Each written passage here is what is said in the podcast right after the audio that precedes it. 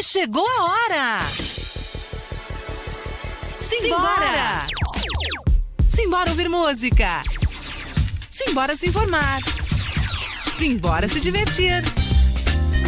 Simbora! Com Alexandre Nunes! E então, simbora? Salve, amiguinhos! Salve, amiguinha! Começa agora para o mundo inteiro através da maior web rádio do Brasil. O Simbora! Simbora o programa que você faz! Faz aqui comigo Alexandre Nunes. Nós vamos ficar juntinhos aqui nessa próxima hora. Nos assustando? Nos divertindo? Quem sabe? Com conversa boa, com certeza. Mas antes de apresentar o nosso tema, o nosso convidado, deixa eu falar aqui como assistir, como ouvir. Lógico, se você já está vendo, já está ouvindo, não precisa, né? Mas se você quiser ver num outro formato, num outro, numa outra plataforma, radioconectados.com.br é o nosso site onde você ouve em som HD. E lá do lado esquerdinho tem uma câmerazinha pequena que você também vê ali no tweet da Rádio Conectados. Onde mais? Facebook, facebook.com.br programa Simbora. Você escuta o nosso programa e vê o nosso programa. E também no YouTube, youtube.com.br programa Simbora. Quer interagir? Quer mandar algum recado? WhatsApp da Rádio Conectados é o 11 2061 6257. 11 2061 6257. 57. Esse é o WhatsApp da Rádio Conectados. Eu não sei se eu tô, não estou me ouvindo. Todo mundo está me ouvindo? Mas eu acho que sim, né? Você, é, tirar até o fone aqui. Aumentar um pouquinho. Isso mesmo. Para apresentar, eu já vou pôr aqui até ele daqui na câmera aqui. Deixa eu deixar ele aqui bonitinho. Cadê ele? Deixar aqui. Ah, tomou um susto? Não, não tomou não, mas ele está aqui comigo. Tiago de Souza, já é um amigo de longa data, ele que. A gente vai falar se der tempo depois de outros projetos do Thiago, porque ele veio aqui para falar de outra coisa hoje, mas se rolar um tempinho, por que não? Quem sabe, contudo, a gente possa bater um papo sobre outras coisas também. Mas ele veio aqui para falar hoje de um projeto chamado O Que Te Assombra. E caramba, a minha máquina aqui não tá aparecendo nada, mas vamos que vamos. Vamos continuar tocando o programa aqui. Avisem se vocês estiverem vendo, ou não ouvindo ou não ouvindo por algum motivo. Mas ele, Tiago de Souza, vai falar sobre o projeto O Que Te Assombra. O projeto Que Te Assombra tem como propósito trazer luz, trazer à luz da atualidade assombrações históricas, aparições, maldições, almas penadas eles que tiram da tomada, talvez, os computadores das rádios, das emissoras de TV e tudo o que o inexplicável guarda em seus porões. Com muito prazer eu recebo aqui Tiago de Souza. Boa tarde, Tiago. Boa tarde, Ale. Isso costuma acontecer, é normal. Rapaz, Cai tudo. Eu vi que esses dias você foi num programa de um amigo meu, Gael Costa. Aham. Uhum. E parece que deu problema no começo do caiu, programa também. Caiu umas 35 vezes. é muito comum. Se eu te disser que isso nunca aconteceu comigo antes, acredita? Ah, muita coisa também nunca aconteceu comigo e eu sempre uso essa frase. Esse é o Thiago. Então, eu não acredito muito, não. não acredito? Não, pior que é. No meu caso aqui é verdade. É verdade. Deixa eu ver aqui com o nosso Gustavo Oliveira. Guga, tá, o pessoal tá ouvindo o programa? Sim, sim. Sim? Ah, então, então, então não posso falar palavrão. Tem que manter a linha aqui, bonitinha. Mas vamos que vamos. Tiago, o que te assombra é um. Dá pra chamar que é um projeto? Como que você gosta que chame o, o, o que te assombra? Você sabe que eu tava. Eu conversei e tive, puta, cara, uma das honras, assim, na minha vida foi conversar com o Marcelo Duarte, né? Do ah, pai do Guia dos puxa, Curiosos. E eu falei para ele que eu, eu não gosto muito da ideia de projeto, porque é, projeto é sempre aquele lance que falam, pô, tem um projeto tal, e é um negócio que nunca dá certo, né? Vamos entrar comigo num projeto aí? Você precisa é pôr. Furado. É, aí fala, putz, então, sei lá, acho que é mais uma ideia, mais um movimento, uma coisa mais ligada a isso, acho. Eu acho que é mais por aí, assim. Então vamos chamar de movimento? Sei lá, pode ser. Eu falo que a gente, na verdade, quando a gente começou o. o eu, eu, eu, vou, eu vou pular um pouco para vou pular um pouquinho para São Paulo e depois eu volto para eu volto para a origem do projeto. Mas quando a gente trouxe o projeto para São Paulo, essa ideia para São Paulo, a gente veio junto com a a gente veio junto com a, a semana de 22, né? Então, é, quando. E, e, e, para chegar e ter um tema ligado à semana de 22, eu, a gente criou uma, um movimento que é o movimento o Manifesto Assombrófago, que é um tipo de paródia temática, né, ligada ao, ao nosso assunto, obviamente, né, as assombrações, mas que propõe um encontro, né? É uma paródia do manifesto manifesto é, antropófago do Oswald de Andrade. E a gente propõe esse encontro, cara. A gente propõe esse, esse essa conciliação não só com o tema do medo, mas com os nossos medos originais e a partir dos fantasmas nativos. Então essa é a nossa ideia, essa é a ideia do que te assombra na essência. A gente se encontrar com aquelas histórias de fantasmas e, obviamente, a partir delas, é, tudo que tudo que elas têm é, para nos trazer né? Desde as reflexões de suas concepções até os alertas e muitos dos quais a gente não escuta e volta a cometer os erros, porque a gente não é difícil entender ou perceber que as assombrações nascem de tragédias humanas e às vezes tragédias coletivas, né? É, um exemplo, escravidão, por exemplo, a minha cidade, a cidade de Campinas, é uma cidade que tem, por ter sido uma cidade com íntima relação à escravidão, principalmente é, quem detinha o poder na cidade, né? É uma cidade que cresceu em volta desse tema, né? Infelizmente ela tem a maioria das, das histórias sobrenaturais ou de assombrações da cidade, elas orbitam no tema da escravidão. Tem também é, o tema da mulher, né? Também tem o tema da relação da sociedade com os temas femininos, né? Aqui em São Paulo também tem, mas Campinas também tem. Então, quer dizer, a gente começa a perceber muito rapidamente que as histórias de assombração elas se confundem com os fundamentos ou com as fundações não só das cidades, mas das comunidades, né? Das comunidades que construíram suas histórias nesses lugares. Você deve, lógico, como tudo na vida, a gente parte de um início, né? De um começo. Então, o, o movimento começou em Campinas. Isso. E, e da onde, assim, você... Pô, vou falar sobre assombrações, vou, vou fazer algo sobre isso aqui. O que, que te deu essa chamada? Bom, eu, assim, é, a gente...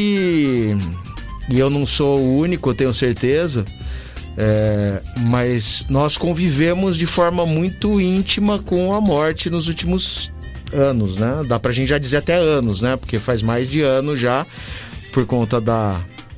Por conta da, principalmente da pandemia, a gente acabou convivendo, tendo no nosso cotidiano a presença da morte quase todo dia e de forma muito é, muito ameaçadora. Não era que ah, a morte é algo que um dia vai chegar. A, a, a, morte bateu a porta de muitas famílias, da minha não foi diferente. Eu perdi uma tia muito querida de Covid. E, e eu tive amigos muito próximos, famílias de pessoas muito próximas que também é, que também tiveram perdas né, de familiares sem se despedir é, de forma muito abrupta, né, muito de repente. Então eu achava que eu precisava me conciliar com esse tema. E é um tema que eu sempre gostei. Eu tenho um documentário sobre cuidado paliativo. E eu fiz o, e, e, todas as coisas artísticas que eu acabo fazendo sem querer, elas, elas têm muita relação com o meu estado de espírito, né? Já que não é para fugir do, do tema espiritual, mas então esse, esse filme, por exemplo, que eu fiz, esse doc que chama Sete Manhãs, eu acompanhei é, uma turma da Unicamp, da Faculdade de Ciências Médicas, né, uma turma de medicina, que é, era a primeira turma que tinha como disciplina no, na grade curricular cuidado paliativo. E eu fiz isso porque eu tive o privilégio, eu e minha família, nós tivemos o privilégio da mãe da minha esposa, da minha sogra, que faleceu, é, ela ter sido uma das, ela ter sido eleita para esse protocolo de cuidado paliativo. E eu percebi o quanto aquilo era humano e quanto o mundo precisava ouvir daquilo. Então eu fiz um filme para contar essa experiência, né? A partir do ensino de cuidado paliativo dessa turma que deve sair ficar pronto logo o filme. Foi é difícil, né? A gente sabe o que fazer tudo sem sem recursos, sem enfim, a gente depende muito da da do tempo de outras pessoas, não vou nem falar boa vontade, porque isso a gente convive a gente, eu tenho, graças a Deus, eu sou cercado de gente com boa vontade. Mas do tempo mesmo das pessoas para conseguirem fazer. E agora eu achei um grupo legal, a gente está acabando esse filme. Mas, é, voltando às assombrações, eu acho que. E aí eu li o livro do Gilberto Freire, né? Além de estar tá sendo assombrado pela morte o tempo inteiro, aquele medo de perder pai, perder mãe, perder filho, ficar todo mundo doente, não ter cura, não ter nada. É, eu, eu li um livro do Gilberto Freire muito interessante chamado Assombrações do Recife velho. E o Gilberto Freire foi o primeiro cara que acendeu esse alerta para mim, é, para me avis, avisando que as histórias de fantasmas ou as histórias sobrenaturais tinham uma relação muito é, quase primordial com a fundação das cidades e das comunidades. E batata, quando a gente começou a investigar, porque eu estava em home office em Campinas, então eu fiquei muito mais tempo. Hoje eu estou mais em São Paulo, mas eu ficava muito tempo em Campinas, porque eu sou de lá. Eu comecei a procurar as histórias de Campinas e percebi também que não existia nenhum tipo de inventário disso. Não existia um acervo das histórias de assombração da minha cidade. E eu acho isso de verdade um desperdício de patrimônio imaterial. Porque as histórias que o povo contam são, são patrimônio, pertencem ao acervo Sim, de patrimônio claro. imaterial das comunidades. A gente precisa. E aí, bom, começamos a, eu comecei com mais, com mais três é, parceiros, né? Mais dois parceiros e uma parceira. O Silo Sotil, que é meu amigo também de muito tempo.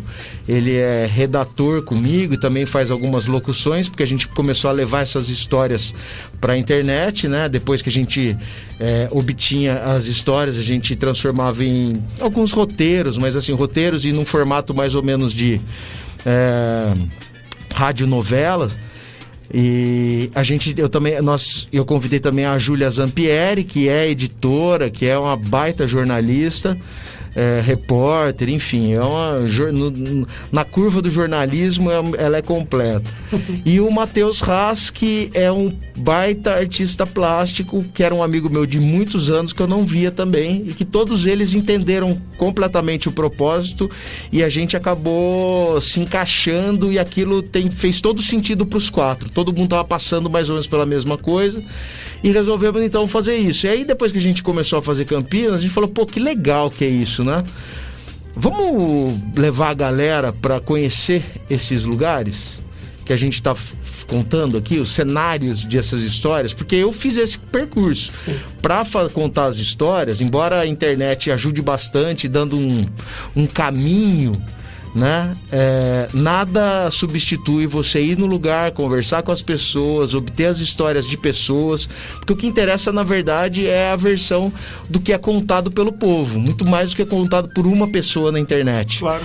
Então a gente buscou essas histórias tanto no tanto é, no trabalho de campo mesmo que a gente acabou fazendo e também na literatura, porque toda cidade que conta as histórias, a sua, sua própria história, todo autor de uma dá para dizer uma biografia de uma cidade, sempre tem reservado um lugarzinho para o inexplicável, para o sobrenatural, para as lendas da cidade. É muito difícil que não exista, uhum. muito difícil. Então, a gente procurou nas histórias também, nos livros de Campinas, histórias sobre assombrações, sobre histórias sobrenaturais, e a gente achou várias. Então levamos esse e começamos depois de levar para a internet, começamos a levar o pessoal nesses lugares para eles conhecerem. E foi um baita sucesso, uma coisa meio inexplicável assim, porque é, é uma, isso é uma opinião minha. Eu acho que levar as pessoas para conhecerem a sua cidade, é, para conhecerem as histórias da cidade e os personagens da cidade, ainda que sejam fantasmagóricos, confere uma ideia de identificação muito grande. E além de identificação, a sensação de descoberta. ou de redescoberta. Por que redescoberta? Porque o cara passa todo dia na frente de um monumento que tem em Campinas, por exemplo, como o Monumento Túmulo de Carlos Gomes, que é o maior maestro do Brasil, da história. É, e ele não sabia que, por exemplo, Carlos Gomes está enterrado ali. Está ali.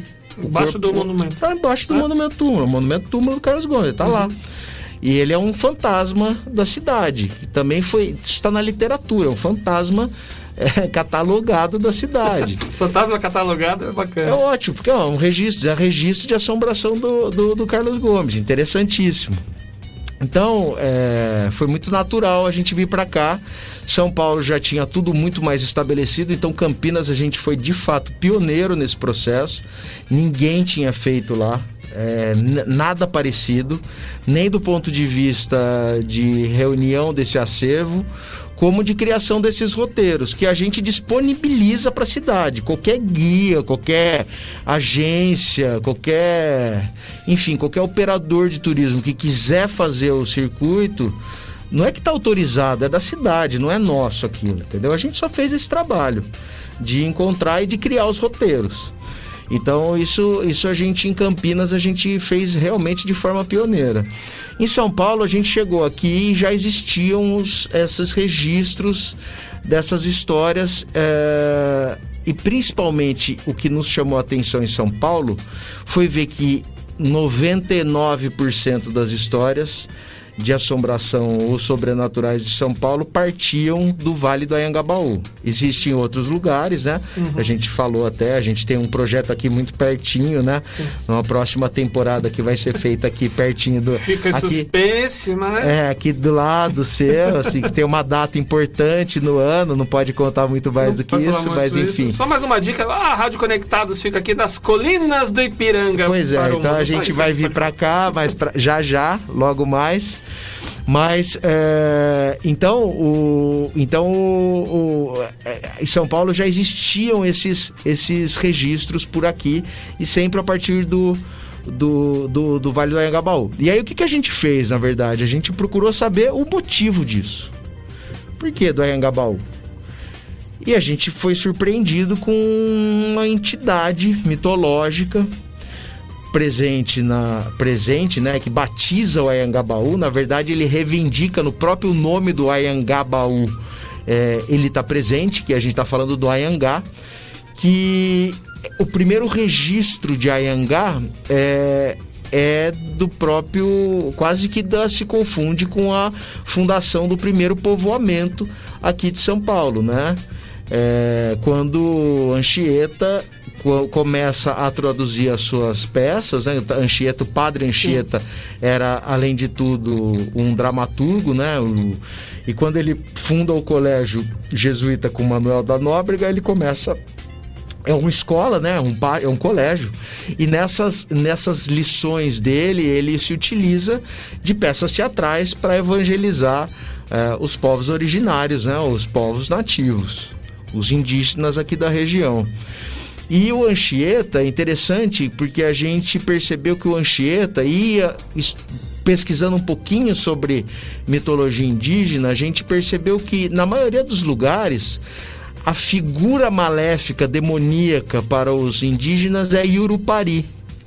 E aqui em São Paulo era o Anhangá, porque o, o Anchieta traduziu nas suas peças evangelizadoras o Ayangá como antagonista de Tupã, que era o deusão, né? Tupã era, era, era o pai de todos, né? O pai de Jesus Cristo, nosso grande, né? O deusão nosso. E o capeta e o, o diabo, enfim, era, era Ayangá. E a gente falou, mas, pô, mas por quê? Só aqui? O que aconteceu aqui que porque o Ayangá, ele, ele é uma figura inclusive reverenciada por várias nações indígenas. Ele é tido como um tipo de protetor da floresta. É, alguns dizem protetor dos animais, mas eu acho que ele não é exatamente protetor dos animais, eu acho que ele é mais um mediador da floresta, porque ele permite predação, ele permite que os animais sejam caçados, desde que haja algum equilíbrio naquilo. E inclusive o Ayangá considerava os seres humanos parte da floresta. E aí a gente achou uma história que talvez explique esse, essa ruptura entre o Ayangá e os povos originários aqui de São Paulo. que é uma história que dá conta de que um caçador muito eficiente empreendeu é, perseguição contra uma veada, né? A mãe do Bambi, assim, uma uma, pra, pra é, uma veada, né? Um, não sei como eu diria, uma serva, né? O cara vai achar que tá uma serva.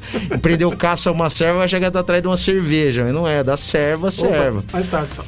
E aí ele. E aí ele. O Ayangá tem lá o seu sentido aranha ativado. e ele percebe que o Ayangá vai.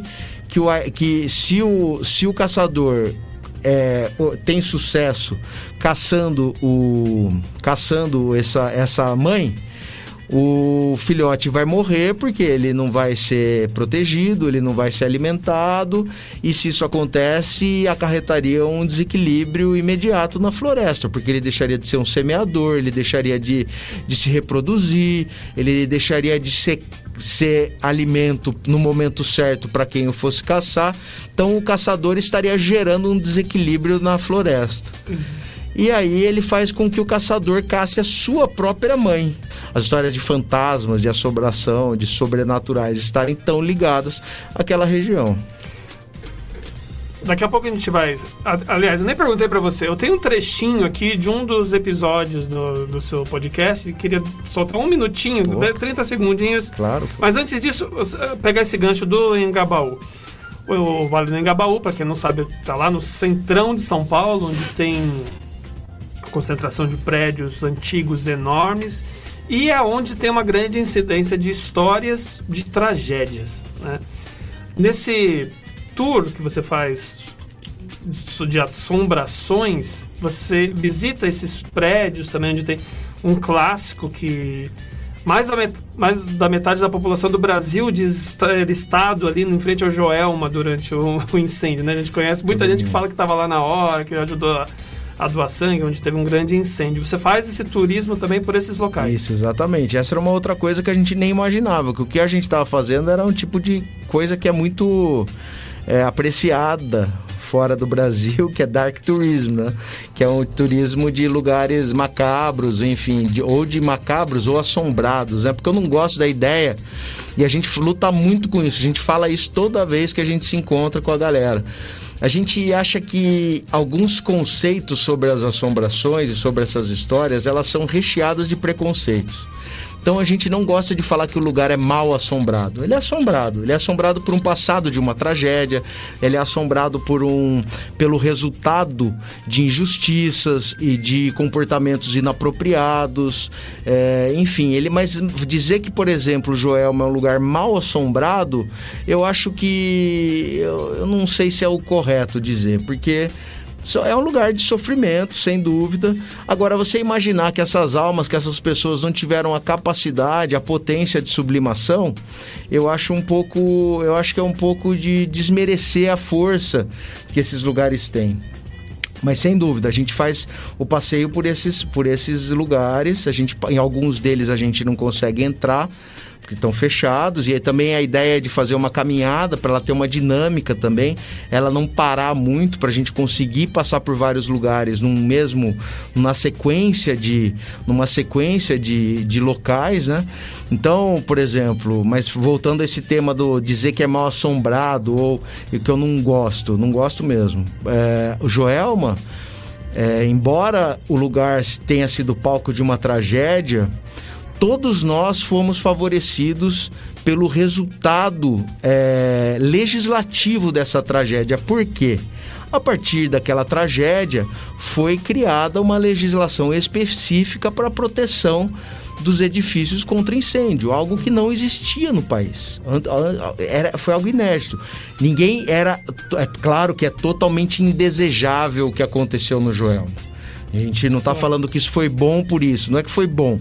Mas é, essa tragédia resultou num tipo de cuidado, num tipo de atenção a um tema que era ignorado até então diante da proporção da tragédia, foi muito grande.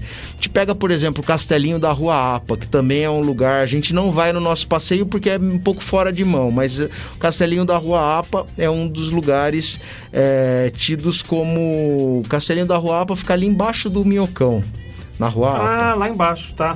tá. Castelinho uhum. da Rua APA, que também é um lugar tido como amaldiçoado, como maldito, enfim. E hoje lá é, existe uma, uma, um, um, lugar chamado Casa das Mães do Brasil, que já formou mais de 5 mil é, moradores em condição de rua, atende moradores em condição de rua. Então você vai falar que um lugar desse é maldito? Não é. Eu, eu gosto mais de imaginar que toda a potência sobrenatural, espiritual, qualquer que seja, que existe ali, se convergiu para algo benéfico, para algo bacana. Porque é uma outra. É, essa é uma outra possibilidade muito pouco explorada da gente converter essas histórias, a gente converter essas energias em algo que seja aproveitável e não por simplesmente fique sujeita à, à, à imaginação ou ao imaginário de que a, a, ideia de que aquilo vai ser, sabe, uma coisa meio noites do play center, assim, noites de terror, sabe, de sustinhos básicos. Eu acho muito mais interessante imaginar que sim, de fato, ali existem energias sobrenaturais, existem, é, podem existir, enfim, vibrações é, de outras dimensões, mas que elas também podem ser convertidas dependendo da energia de quem pisa lá pode ser também convertido para coisas muito legais. A gente fala Capela dos Aflitos. Capela dos Aflitos, é, na Liberdade, que depois eu posso contar um pouco mais a história, também é um lugar de preservação, que todo mundo fala que é assombrado, não sei o quê. É um lugar de preservação e talvez um dos últimos redutos de memória da comunidade negra no bairro da Liberdade. É, junto com da comunidade negra, por quê? Porque a Capela dos Aflitos, que fica no final do Beco dos Aflitos, acho que chama Rua dos Estudantes ali, a rua mesmo, acho que chama Rua dos Estudantes. Rua dos Estudantes, que lá em, mais para baixo. Ali não é Avenida Liberdade? Não, eu acho que ali é, ali é. Bom, Beco dos Aflitos com certeza é. Sim, sim, Beco sim. Beco dos Aflitos com certeza é. Porque era a capela de um grande cemitério que recebia todas as pessoas que não eram batizadas na Igreja Católica, que não eram. É, que não eram. É, é, é que eram é, marginalizadas, é, que não eram consideradas pela sociedade ou pela aristocracia. Todo, então era um chão de todo mundo ali. Sim. Então, pô, você falar que aquilo é um lugar mal assombrado, eu acho um erro. Principalmente porque hoje existe uma união de amigos que chama Nanca, União de Amigos da Capela dos Aflitos, que mantém com muita luta aquele lugar em pé, porque é um lugar que, do mesmo jeito que seu santo de culto lá, que é o Chaguinhas, né, que a gente pode contar mais para frente, é, a Capela dos Aflitos, ela tem, é, existem várias tentativas de engolir a Capela dos Aflitos, né? É, o do prédio do lado da Capela dos Aflitos que quase derrubou a capela, porque teve uma construção, começaram uma construção ali.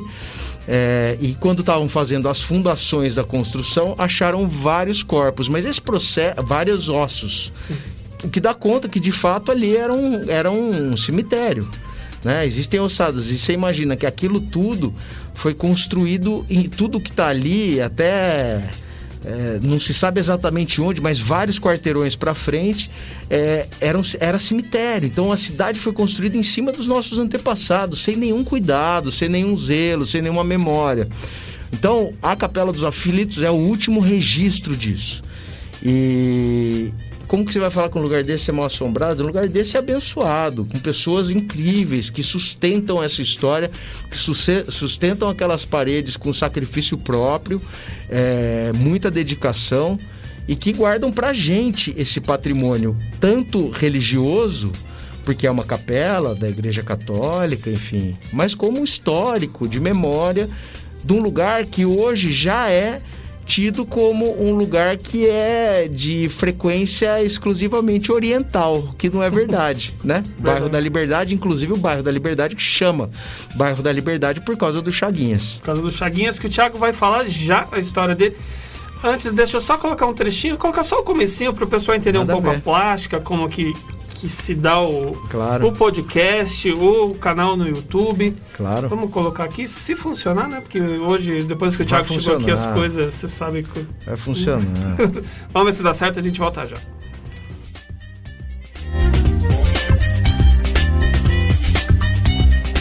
Chaguinhas morreu para ser o dono do próprio destino e para nas ruas para ser o Senhor da liberdade. Você tem medo de quê?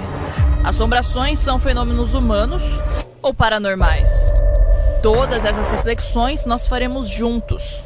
Mas nosso ponto de partida para essa viagem no insólito é saber o que te assombra.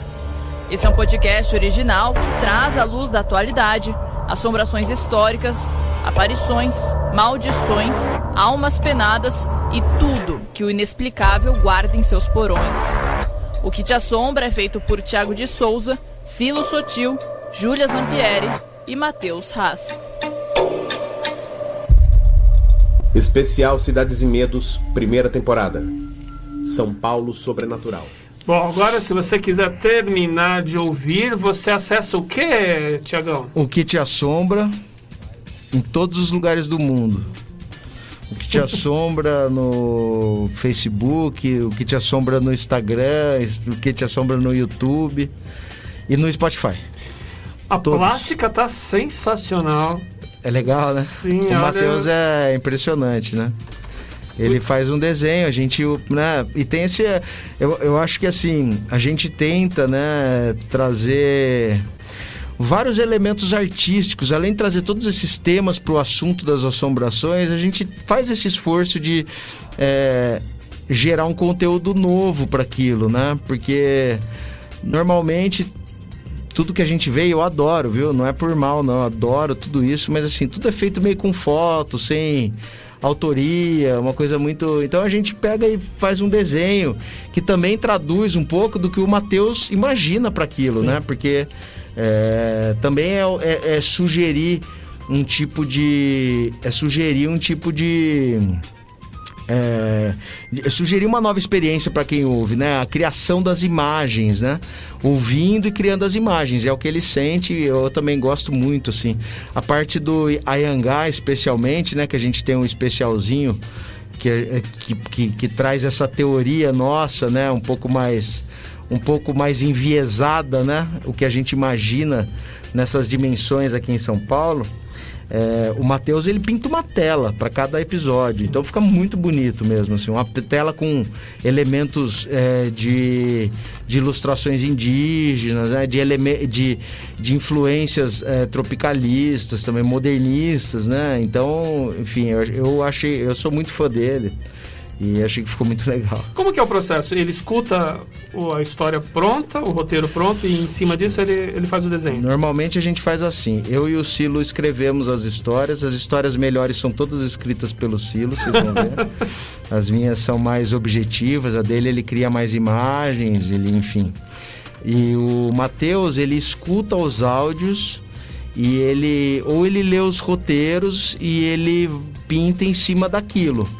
E a gente tem a Ju que, enfim, transforma a história numa história viva. Quem dá vida para a história é a Ju que ela faz as edições, então coloca os efeitos, é, dá ritmo às narrativas e que também é uma baita artista. Ju, ótima jornalista, mas é uma baita artista também nesse, nesse universo. Eu, um que me chamou a atenção então, agora eu não lembro se são as 13 almas. 13 almas do Joelma. 13 almas do Joelma, né? Que até, eu até ia falar que seria um, vai, um desdobramento do, do Joelma, que se é. dá perto de casa lá, que é no cemitério da Vila Alpina, né? Isso, história, exata, né? exatamente. Essa história, ela. Eu acho que é, uma, é a história sobrenatural que mais me interessa do Joelma porque ela traz muito uma carga de características da nossa, especialmente do, do cristianismo ocidental que a gente e eu acho que tem uma coisa bonita nisso, né? Apesar da tragédia ser, eu vou contar a história minimamente, mas durante o incêndio do Joelma, algumas pessoas, é isso que a gente está falando, né? Não existia nenhum tipo de instrução, não existia Sim. nenhum tipo de, de protocolo de incêndio. Então, quem tentou descer da escada, a escada queimava também, porque é, não existia escada corta-fogo.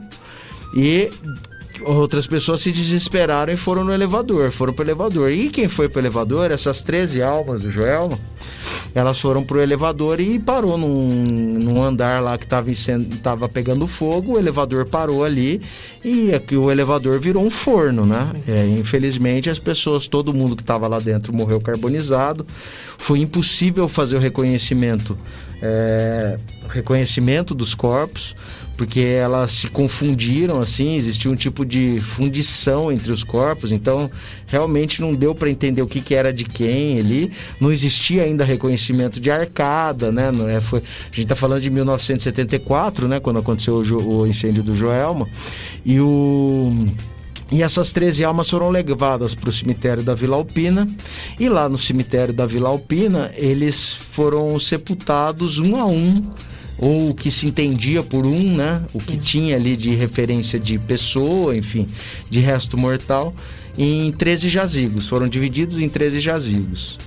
É, numa noite, um funcionário do cemitério começou a escutar gritos desesperados vindos dessas, dessas lápides, um a um, uma a uma, né? E ele não sabe se inconscientemente o que tipo de que tipo de luz que ele teve, mas ele encheu um balde de água e começou a jogar em cada uma das lápides e assim que ele ia jogando água nas lápides, elas iam silenciando uma a uma até a décima terceira é, encerrar esses gritos. É, isso foi muito falado na época. O lugar virou um lugar de oração virou um lugar de culto, né, de peregrinação. E muita gente começou a, acreditar as 13 almas, as orações das 13 almas, a, é, a um, um, poder, um poder é, sobrenatural de fato, um poder milagroso, né?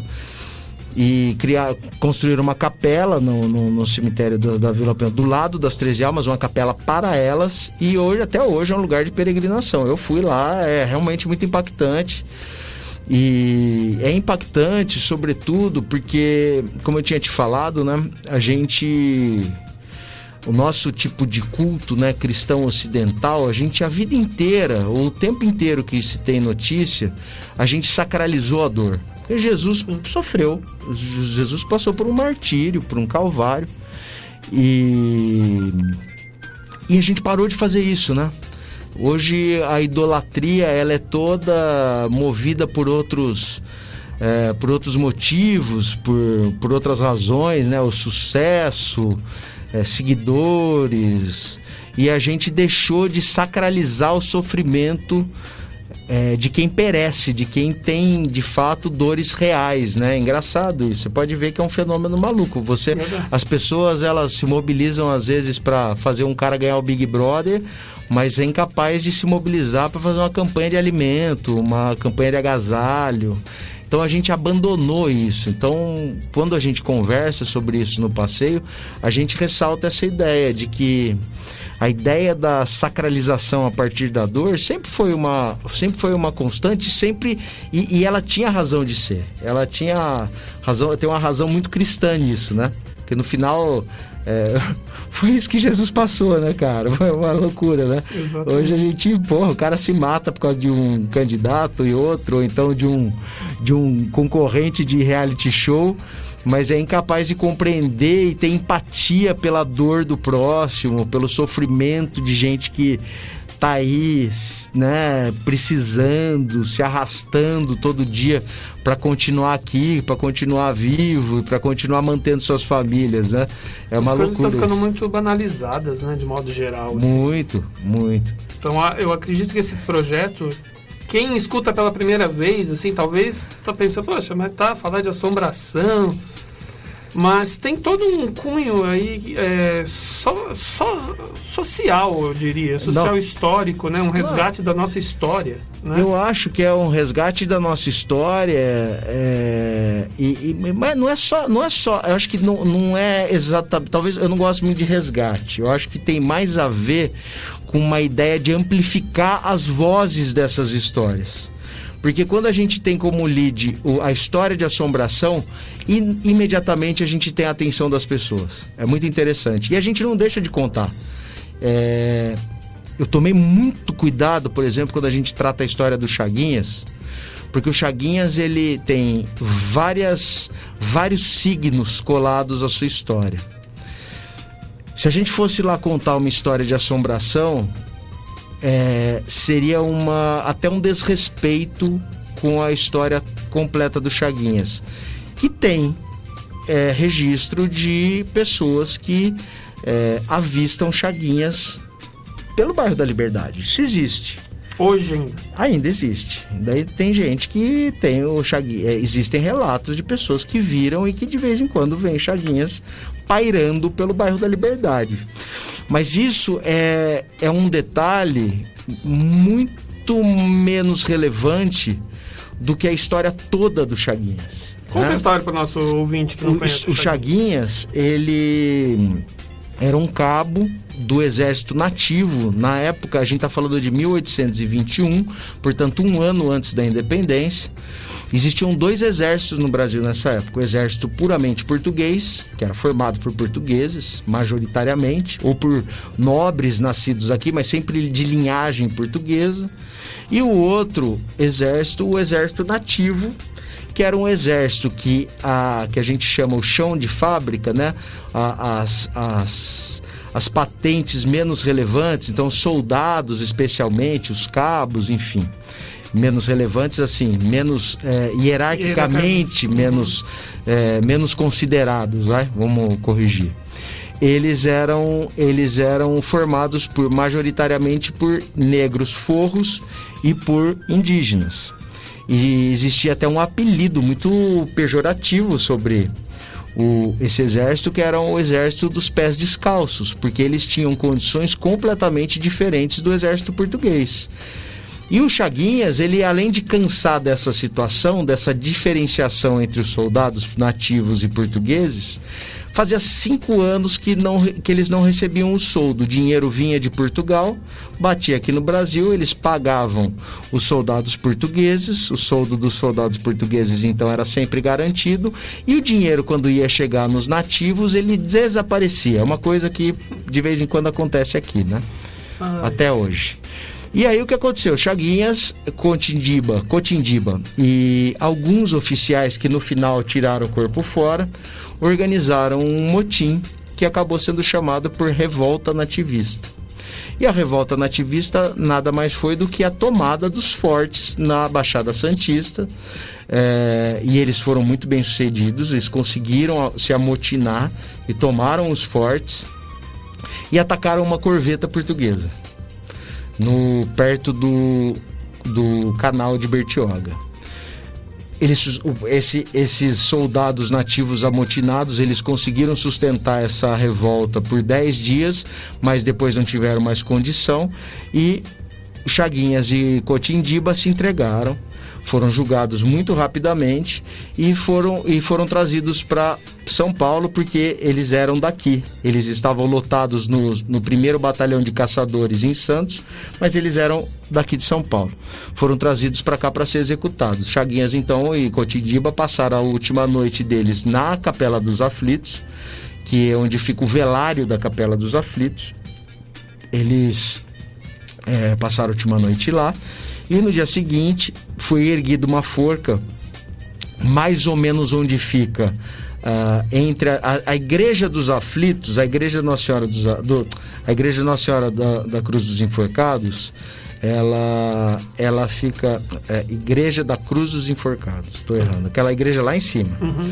Ela ficava um cruzeiro, né? Tinha uma cruz ali e ao lado ficava a forca, né? Foi erguido um cruzeiro, mas antes existia uma forca ali naquele, naquele lugar. Tanto que ali chamava Largo da Forca. E aí o Cotindiba foi o primeiro a ser enforcado, então botaram uma forca, a forca no pescoço do Cotindiba e executaram ele sem nenhum problema. A mesma forca foi colocada no pescoço de Chaguinhas e quando soltaram o Chaguinhas a corda estourou. O povo que tinha isso como um enforcamento, como programa de domingo, né? Aquelas assistir, coisas. né? Ia lá todo mundo assistir. Começou a pedir clemência, achava que estava diante de um milagre. Começaram a pedir clemência para pro, os representantes do Império. Não foram ouvidos, colocaram outra forca no pescoço do Chaguinha, soltaram a forca e arrebentou de novo. De novo.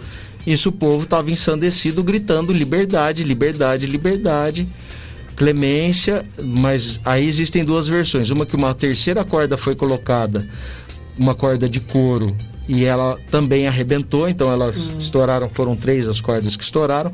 Há uma versão de que essa corda não arrebentou, mas ela foi incapaz de matar Chaguinhas. Ela não matou Chaguinhas, ele ficou lá pendurado, não morria, soltaram a corda e mataram Chaguinhas a pauladas ou a facadas. Existem duas versões também.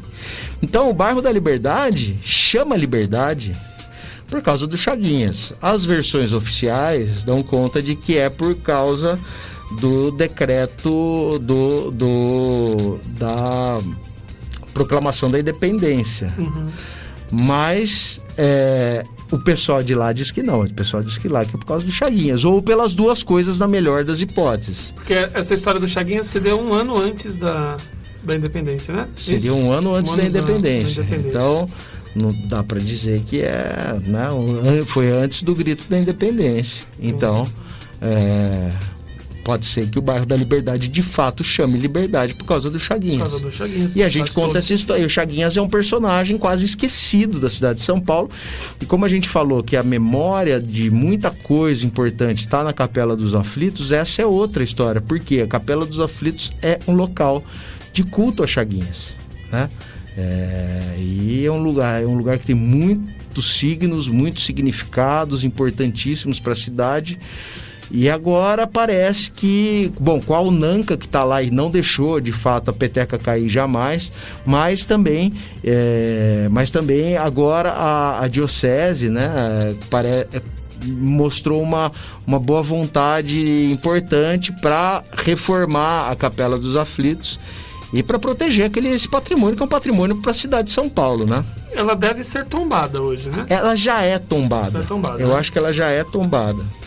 Ou, ou ela não é tombada porque pertence à diocese, eu não sei, tem um processo aí que eu não entendo completamente, para falar a verdade. Eu posso falar uhum. aqui uma besteira. Uhum. Mas é, o fato é que assim, é, essa, essa construção que no final das contas gerou a desapropriação do bem, porque é, o IFAM foi lá e reconheceu como, como aquelas ossadas como um local de, de, de, preservação arqueológica, é, quase derrubou a Capela dos Aflitos.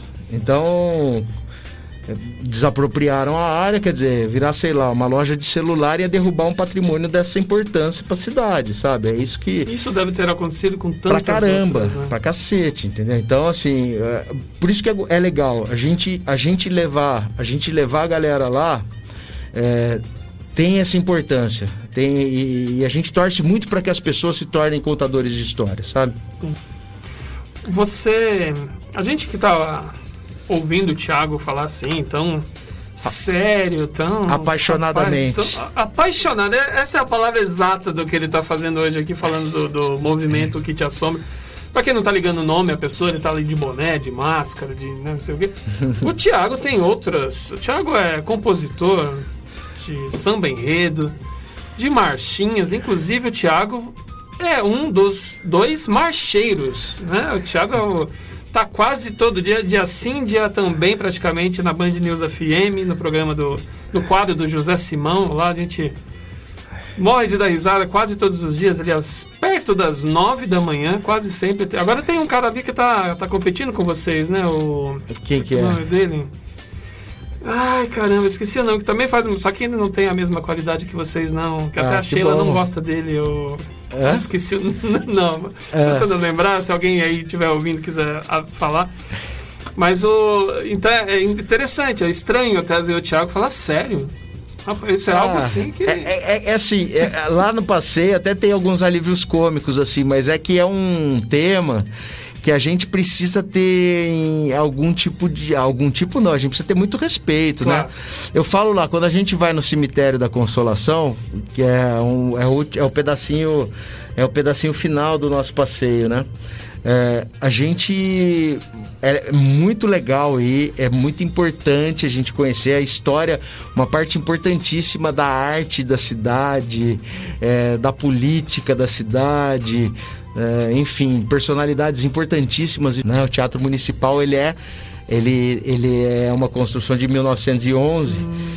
E o Carlos Gomes morreu no final do século XIX, então eles não se cruzaram. Só que ele vai tocar de vez em quando lá, então a gente brinca um pouco com isso.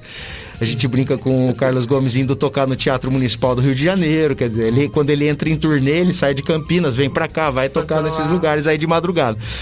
Dá pra gente brincar, mas tem alguns outros lugares que não dá, né? Claro, tem que a, a, cerimônia tem que ser bem feita, tem que ser de acordo com. Exatamente, a gente tem que tomar muito cuidado com isso. O tempo está acabando.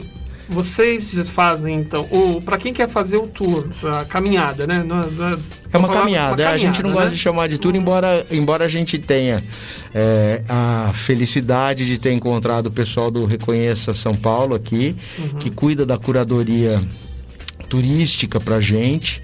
É, a gente tem sempre a companhia da nossa guia de turismo, a Lilian, que é a nossa super nene, que cuida da gente. A gente fala que ela não deixa a gente fazer besteira ela acompanha a gente e também tem, uma vez ou outra, ela faz ótimas colocações, principalmente quando a gente vai para o cemitério da Consolação, porque ela domina a história muito mais, muito mais do que a gente. Eu, nosso compromisso é com a história de assombração, eu sempre falo isso, né? Então, vez ou outra, a gente comete um deslize, erra uma coisinha ou outra do ponto de vista histórico, mas a nossa compromisso é contar as histórias de assombração.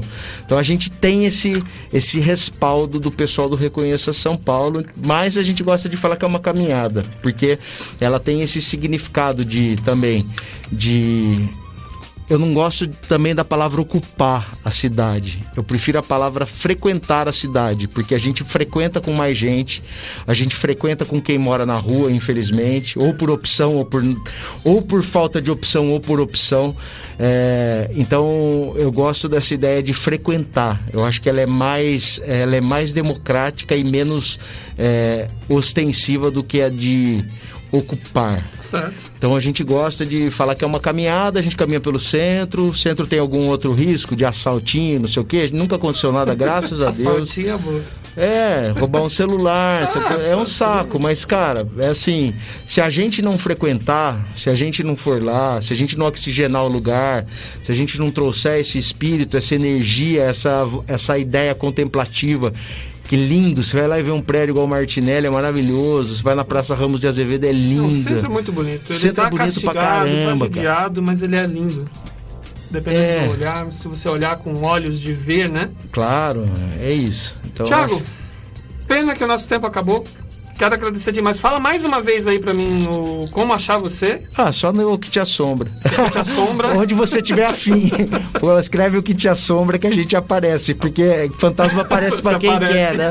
Então escreve lá o que te assombra que a gente aparece. Ele bem assombra, né? Não é, assombra. não é mal assombra, é bem assombra, né? Bem, bem. bem assombra.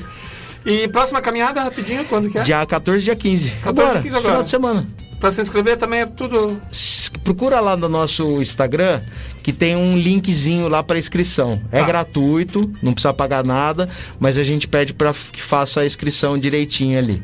É no uma sai no Reconheça São Paulo tem um, li, um link que é para inscrição e aí já a gente já contabiliza Show tudo certinho, tem a resposta. Pessoal, o programa passou rápido. Eu, o Thiago e mais algumas pessoas que talvez estejam por aqui, a gente não sabe, né? Vai saber por aqui. Sempre tem. Sempre tem, né? Muito obrigado pela participação de todos. A gente volta em breve. Beijos, Valeu, gente, abraços, aperto de mão. Eu sou Alexandre Nunes e estou indo simbora. Neném, que este coco não vai acabar bem. Vixe, vamos embora, neném, que este coco não vai Você ouviu? Simbora! Simbora! Simbora! Com Alexandre Nunes. E então?